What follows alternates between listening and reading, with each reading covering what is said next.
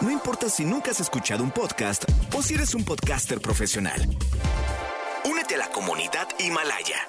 Radio en vivo. Radio en vivo. Contenidos originales y experiencias diseñadas solo para ti. Solo para ti. Himalaya. Descarga gratis la app. No importa cómo estés, siempre puedes estar mejor. Mejor, mejor. Con Reavivadas.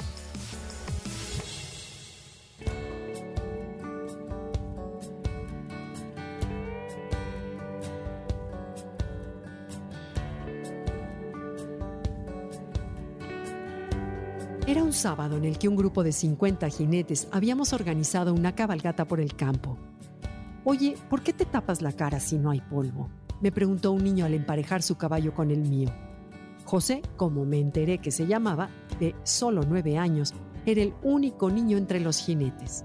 Llamaba la atención que José tenía comal y metate con todo aquel con quien emparejara su caballo. Después de intercambiar algunos comentarios le pregunté qué quería ser de grande y José sin dudarlo me contestó de inmediato presidente. Conozco poco a sus papás, pero a través de José y de ver la manera en que son sus otros cuatro hijos, puedo comprobar que son niños que se sienten y se saben queridos y queribles. Vaya fortuna.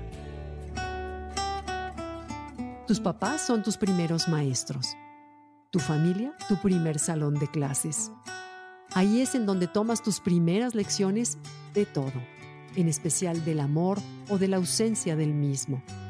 A través del trato con los familiares se intuye lo que es el amor o el vacío. Y la razón por la que esto es importante es que estos mensajes de la infancia tienen una enorme influencia durante toda su vida.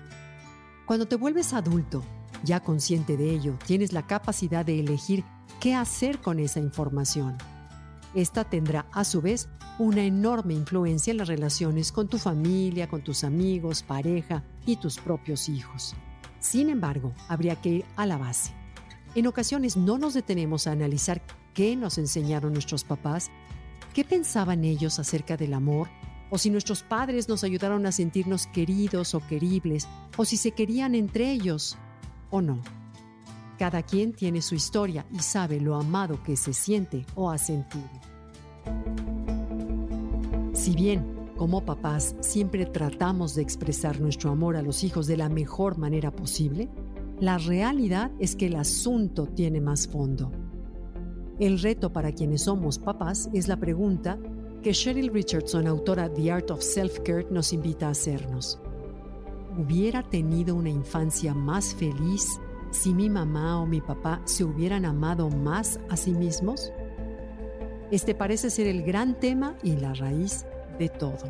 Y la siguiente pregunta a hacernos, por supuesto, es, ¿mis hijos tendrían una infancia más feliz si yo me amara a mí mismo?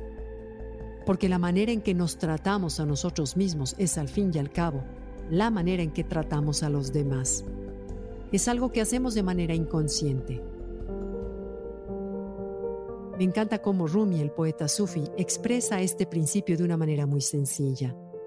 Si me quiero a mí mismo, te quiero a ti. Si te quiero a ti, me quiero a mí mismo. Las relaciones son espejos, no cabe duda. Entre más observamos de cerca las relaciones con nuestros hijos y con los demás, más nos vemos reflejados a nosotros mismos. Y no hay nada peor que impregne nuestra vida, trabajo, relaciones y nivel de felicidad que sentirnos no merecedores de amor. Los expertos en el tema le llaman a este temor el miedo básico y en contraparte llaman la verdad básica a sentirnos dignos de ser amados. Es decir, en cada encuentro que tenemos en la vida, en cada relación, en el nivel más básico, solo hay dos cosas que en realidad suceden. O extiendo y contagio un me siento querible o proyecto No soy querible. Eso es todo. Ese día de la cabalgata, el trato y seguridad de José me reafirmaron todo lo que he leído y estudiado. Unos papás que se quieren a sí mismos, que se quieren entre ellos y quieren a sus hijos, dan como resultado hijos que sin dudarlo se sienten con la capacidad de ser presidentes.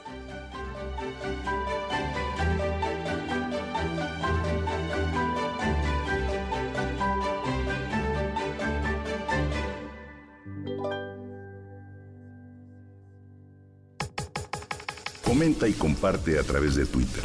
Gaby-Vargas. Gaby-Vargas. No importa cómo estés, siempre puedes estar mejor. Mejor, mejor. Con Gaby Vargas.